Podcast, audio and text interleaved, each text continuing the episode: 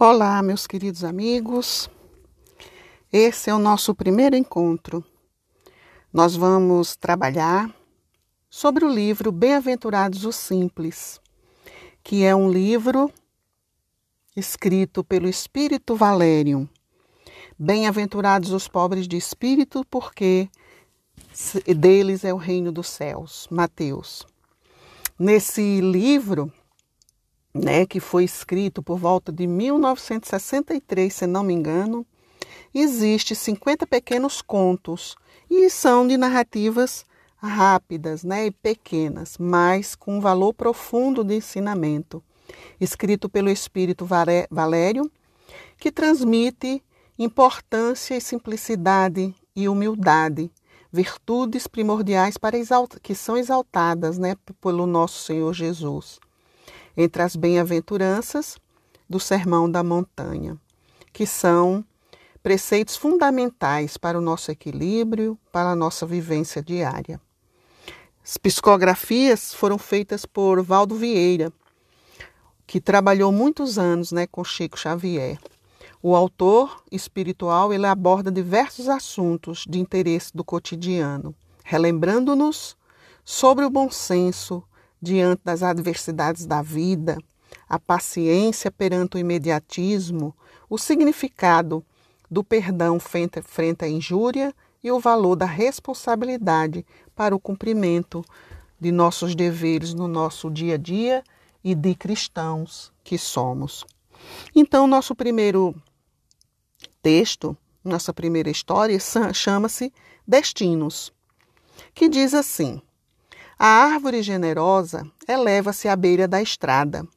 Os viandantes que passam famintos e exaustos buscam-lhe os frutos, e no desvario de suas necessidades atiram-lhe pedras. Espancam-na com varas, sacodem-lhe os galhos, quebram-lhe as grimpas, talam-lhes as folhas, sufocam-lhe as flores. Esmagam-lhe os brotos tenros, ferem-lhe o tronco, mas a árvore sem queixa, nem revolta, balouçando as frondes, doa a todos que a maltratam os frutos substanciosos e opimos de sua própria seiva. Esse é o seu destino. Também na estrada da existência onde você vive, transitam os viajores da evolução, apresentando múltiplas exigências a lhe rogarem auxílio e na loucura dos seus caprichos atiram-lhe pedras de ingratidão. Espancam-lhe o nome com as varas da injúria, sacodem-lhe o coração a golpes de violência, quebram-lhe feições preciosas usando a calúnia, talam-lhe os serviços que a tesoura da incompreensão, sufocam-lhe os sonhos nos gases deletérios da crueldade, esmagam-lhe as esperanças com as pancadas da crítica. Ferem-lhe os ideais com a lâmina da ironia. A todos, porém, sorrindo fraternalmente, aprenda com a árvore generosa a doar os frutos do próprio esforço, sem revolta e sem queixa. Espírita, não estranhe se esse é o seu destino. Quando esteve humanizado entre nós, com o amor em comum, esse foi o destino de Jesus, o nosso Mestre. Que lindo, né? Que lição que a árvore pode nos estar oferecendo neste momento, né? Ser espírita, né? Esse é o nosso destino. E o que é ser espírita? O que que o espírita é diferente do católico, do evangélico, do, do budista? Somos diferentes? Não né?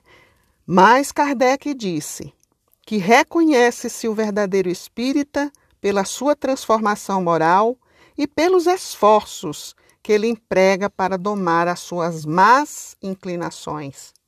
Enquanto um se contenta com seu horizonte limitado, outro que aprende alguma coisa de melhor se esforça poder desligar-se dele e sempre o consegue se tem firme a vontade.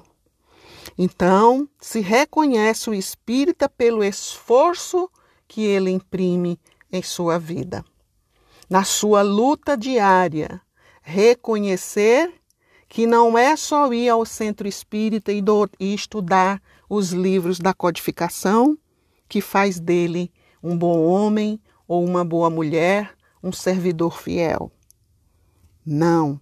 O que vale é o que está dentro de si, a vontade de transformação que cada um desses seres, desses irmãos, tem de se melhorar. No capítulo 17, em Seres Perfeitos, no Evangelho segundo o Espiritismo, fala sobre os bons espíritas, que o que, que caracteriza o verdadeiro espírita? O espírita é um cristão? Muitas pessoas se perguntam: o espírita acredita em Deus? O espírita acredita em Jesus? É claro, somos cristãos. Nós acreditamos na existência de um Deus Criador que nos transforma, assim como acreditamos no seu Filho, que nos consola a todos os tempos. O Espiritismo traz para a humanidade as práticas de Cristo, facultando-nos uma fé inabalável, aquela fé segura, a fé raciocinada, né? Muitos dos que se dizem espírita, talvez eles não tenham caído em, em si o tamanho que é a responsabilidade desses ensinamentos que ele está recebendo. As consequências né, de não estarem aplicando esses ensinamentos em si mesmos para a própria transformação, que será também a transformação dos que estão à sua volta. Então, não por culpa da doutrina, mas por inaptidão do próprio homem que ainda está cego por suas paixões inferiores, acaba dando falsas interpretações humanas àquilo que é uma lei divina. Então, pessoas que deturpam esse conhecimento dão suas próprias interpretações, fazendo coisas erradas, então isso não pode ser remetido à doutrina espírita, né? mas ao próprio homem que está caminhando por caminhos tortuosos. No Espiritismo, nada tem de misterioso, né? As vozes do grande além vieram trazer para nós o que já está guardado no nosso subconsciente, o que está guardado no nosso espírito, né? Então não se precisa ter uma inteligência fora do comum para entender o conhecimento do espiritismo, né? Mas sim o que, que nós precisamos? Ter sensibilidade, ter maturidade e senso moral para compreender esses ensinamentos. Há também os desavisados, né, que são aqueles que se preocupam mais com os fenômenos, né, do que com a moral, né? Então acha que não é necessário fazer todo o estudo da doutrina, né? Querem leem uma vez um, por exemplo, o, o, livro dos espíritos ou o livro dos médios e acham que já dominam tudo, né? E querem ser ainda o que não são capazes de ser, né? Penetrar nos conhecimentos do Criador e sem serem dignos. Quem somos nós para desvendarmos os mistérios de Deus, se ainda existe dentro de nós tanto egoísmo, tanta cegueira e tanta maldade? Então, aceitar a doutrina é aceitar que somos imperfeitos, né? E o nosso dever é o quê? É buscar a nossa reformulação íntima, a nossa reformulação moral. Aceitando a doutrina já é um passo para isso, né? Aceitar esses preceitos com sinceridade é querer caminhar para rumos superiores, né, na busca do adiantamento moral. Então, reconhece-se o verdadeiro espírita pelo quê? Pela sua transformação moral e pelos esforços que emprega para domar as suas más inclinações, assim disse Kardec, né? Então vai estar aí o mérito, não que o espírita seja melhor do que o católico, que seja melhor que o budista ou o protestante, ou evangélico, né? Mas o que nos distingue é isso, é saber que nós temos esse conhecimento, saber como nos utilizarmos dele, porque eles deixam tudo bem claro que precisamos vencer, primeiramente a nós mesmos, para é, num futuro estarmos transformando o nosso eu na busca do nosso melhor para ajudarmos a humanidade. Então, ser espírita é praticar os ensinamentos de Jesus. Por mais que a gente esteja sentindo dor, por mais que estejamos machucados, porque o espírito ele não está é, salvaguardado das suas provações. Todos nós temos provações, temos é, dívidas a ser saudadas com as leis divinas. Né? Então, por mais que estejamos machucados pela vida, o espírito ele deve entender que ele precisa buscar essa transformação, transformar esse seu eu egoísta em nós, né? Hoje em dia nós temos que trazer o bem comum para todos que estão à nossa volta. Amar a Deus sobre todas as coisas e amar ao próximo como a si mesmo. Então, cuidando de nós, nós vamos ter condições de transformar todos esses sentimentos bons que temos em favor do nosso próximo. Então, é a cada dia. A nossa jornada, nós não teremos descanso enquanto estivermos aqui na Terra. Ela será a busca da nossa melhor versão, todos os dias, sabendo, é, procurando nos colocarmos no lugar do outro, para quê? Para que a gente tenha condições de ajudá-lo na sua dor também. E quando nós não pudermos, não soubermos como contribuir, né, para a dor, para consolar, para ajudar esse próximo, podemos nos utilizar da oração.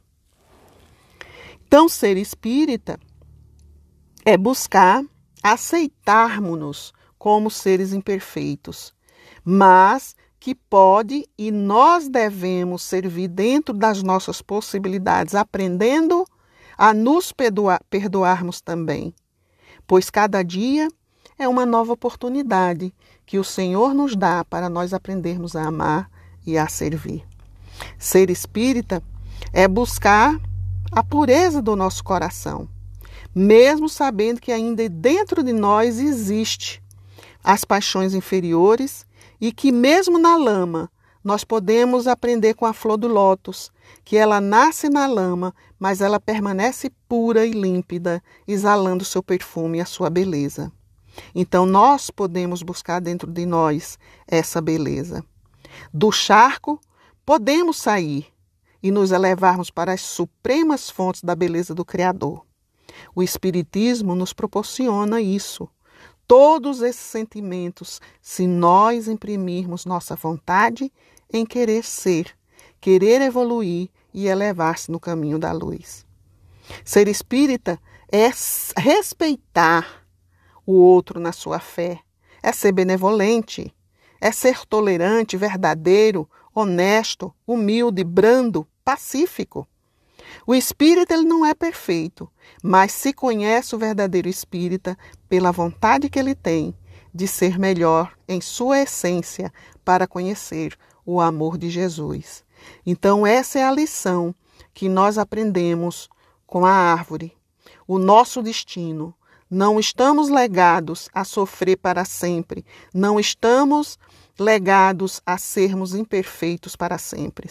E pelo conhecimento que temos hoje, já sabemos, através do Espiritismo, através do Cristo Consolador e deste Consolador prometido, as vozes do Grande Além vieram nos dizer que precisamos cuidar, precisamos é, é, nos burilarmos, porque a vida continua e seremos merecedores do grande, do futuro, do reino de Deus, para que sejamos mais felizes, mas se cuidarmos agora, sendo, fazendo do nosso destino o destino do bem, do amor, da paz e da fraternidade entre todos.